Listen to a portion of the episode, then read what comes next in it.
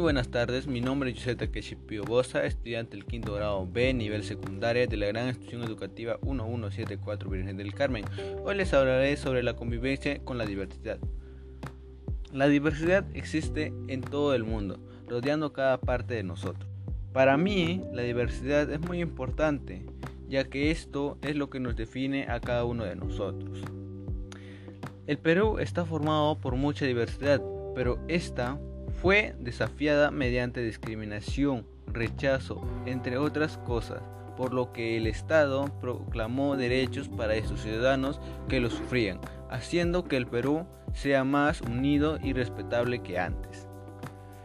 Según el artículo 2, inciso 2, nadie debe ser discriminado por motivo de origen, raza, sexo, idioma, religión, opinión, condición económica o de cualquier índole.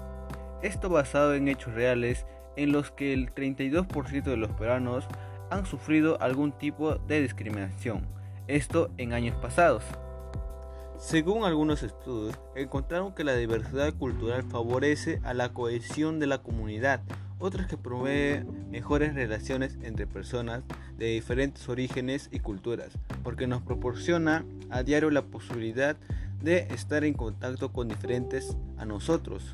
Esto también explicándonos José María Arguedas en su obra El encuentro de dos mundos, donde Arguedas quiere unir estos mundos queriendo formar uno completamente diferente, donde individuos y diferentes se traten entre sí en un término de reconocimiento, tolerancia e imparcialidad, pudiendo así vivir unos con otros de manera pacífica y segura.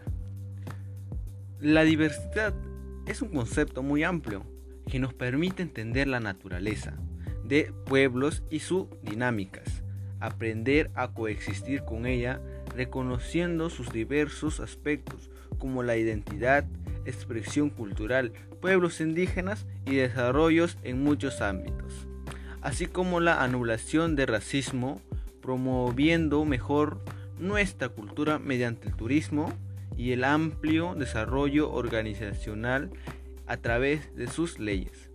Estos ayudándonos a que las personas viajen a un mundo donde las diferencias no existen, formando un solo ser.